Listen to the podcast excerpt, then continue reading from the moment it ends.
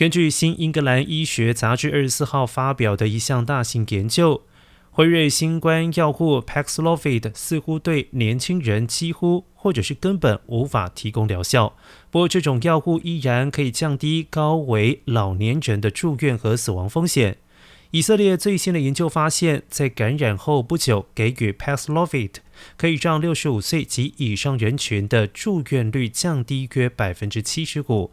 但对四十到六十五岁的人群来说，研究人员并没有看到 Paxlovid 带来明显的作用。